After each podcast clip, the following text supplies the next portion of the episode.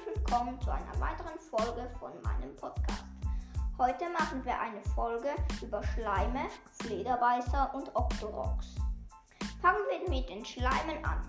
Dann haben wir den Chuchu. Er hat drei Lebenspunkte, wenn er in klein ist. In mittel hat er 20 Lebenspunkte und in groß hat er 48 Lebenspunkte. Sein typischer Lebensraum ist Ebene von Hyrule und Westnicluda. Seine Beute ist Schleimgelee. Dann kommen wir zum Feuerschleim. Er hat in klein 12 Lebenspunkte, in mittel 20 Lebenspunkte und in groß 48 Lebenspunkte. Sein typischer Lebensraum ist Schlucht von Eldin und Berge von Eldin. Seine Beute sind rotes Schleimgelee. Dann der Eisschleim. Hat in klein 12 Lebenspunkte, in mittel 20 Lebenspunkte und in groß 48 Lebenspunkte. Sein typischer Lebensraum sind Hebraberge und Gerudo-Hochebene. Seine Beute sind weißer Schleimgelee. Dann der Elektroschleim. Er hat in klein 12 Lebenspunkte, in mittel 20 Lebenspunkte und in groß 48 Lebenspunkte. Sein typischer Lebensraum ist Gerudo Hochebene und Nordost Nekluda. Seine Beute sind gelbes Schleimgelee. Nun kommen wir zu den Flederbeißern. Sie haben also, wir fangen mal mit dem Flederbeißer an. Er hat einen Lebenspunkt.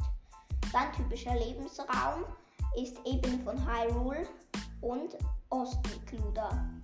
Seine Beute sind Flederbeißer Flügel und Flederbeißer Auge. Also, dann haben wir den Feuerflederbeißer. Er hat auch einen Lebenspunkt. Seine typischen Lebensräume sind Schlucht von Eldin und Berge von Eldin. Dann seine Beute sind Feuer, Flederbeißerflügel und Flederbeißerauge. Dann haben wir den Eisflederbeißer. Er hat einen Lebenspunkt. Sein typischer Lebensraum sind Hebraberge und Gerudo-Hochebene. Seine Beute sind Eis, Flederbeißerflügel und Flederbeißerauge. Der Elektro-Flederbeißer hat einen Lebenspunkt. Sein typischer Lebensraum sind Quellen von Ranele und Ostnekluda. Seine Beute sind Elektroflederbeißerflügel und Flederbeißerauge. Dann kommen wir zu den Octoroks.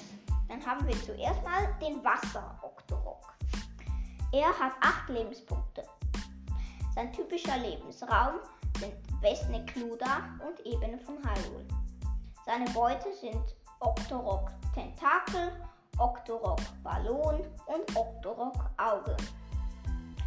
Dann haben wir den Wald Octorok. Er hat auch 8 Lebenspunkte.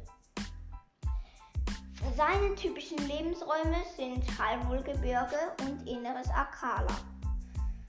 Haben wir Beute hat er Octorok Tentakel, Octorok Ballon und Octorok Auge. Dann der Fels Octorok. Er hat auch 8 Lebenspunkte.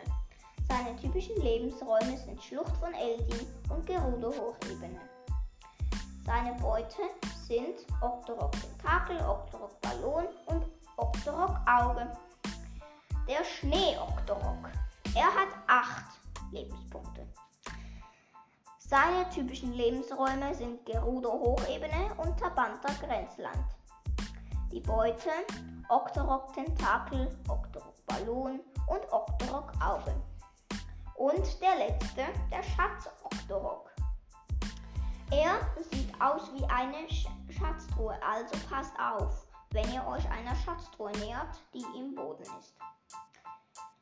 Also, er hat 8 Lebenspunkte.